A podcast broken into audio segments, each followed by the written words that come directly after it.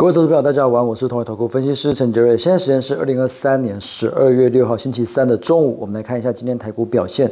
今天大盘开盘的时候表现的还蛮强的，就是一度最高是来到一七四三九，是重新站上了五日线跟十日线之上。那我们在解盘的时候，指数呃稍稍的回档来到一七三七零左右，那是涨四十二点，那是跌落到呃五日线之下。但是今天的最高点跟最低点其实。呃，距离也只有百点左右，其实并不是一个非常大的一个震荡的一个区间。那指数这边还是呈现一个比较观望的一个气氛。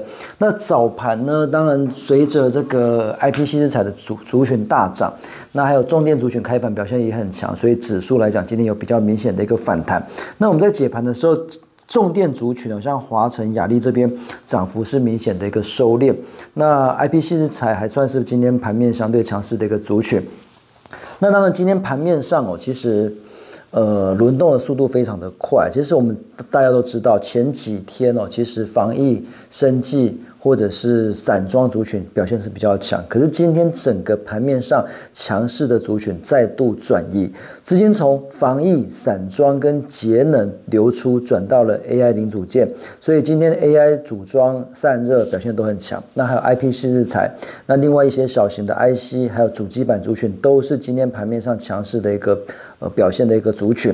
那当然，我们先讲讲呃这个板卡族群哈，因为立台、技嘉跟华擎今天都涨得。比较多，那最主要是因为比特币的 ETF 有望问世，所以比特币的价钱已经飙到四万四之上了。所以在整个比特币最近很强的情况之下，板卡厂这边立台、计价、华擎，最主要是在反映这样子的一个题材。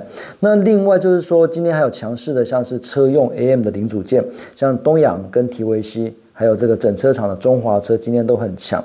那这些族群其实他们都有一个。呃，共同的特点，东洋迪维西当然主要是碰撞件，冬天本来就是碰撞件的旺季。那另外，他们都会是比较，呃，当亚洲货币弱势的时候，他们都会有汇兑收益的一些股票。所以，短线上美元指数反弹的情况之下，有一些资金就转移到亚币可能呃转弱的一些受惠股。那另外，中华车也好，或者是。呃，一些台湾的整车厂，当然有一些年底做账的一个题材。那中华车当然除了年底做账之外，它也算是在台湾引进呃 MG 品牌之后，呃销量销的不错。那明年来讲，应该还是可以持续的一个大幅的一个贡献。所以中华车今天股价也很强。那另外还有一些次族选项是工业电脑的安琴，今天是亮灯涨停。所以盘面上哦，其实轮动的速度非常的快，所以大家就很明显看到。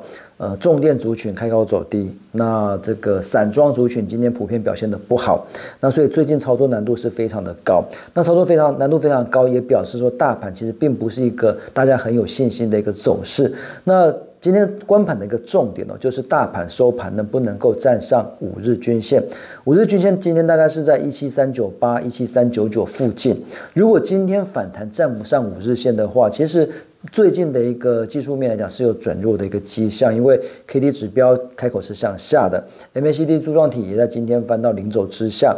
那如果反弹又站不上五日均线的话，其实短线持续整理的的机会是蛮高的，那就会建议最近可能还是稍作呃保守观观望，因为最近轮动速度是蛮快的，其实操作上。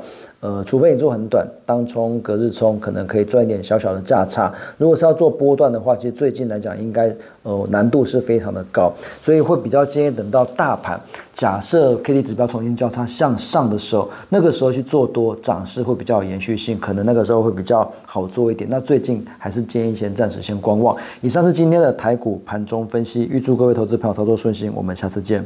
本公司与所推介分析之个别有价证券无不当之财务利益关系。本节目资料仅供参考，投资人应独立判断、审慎评估并自负风险。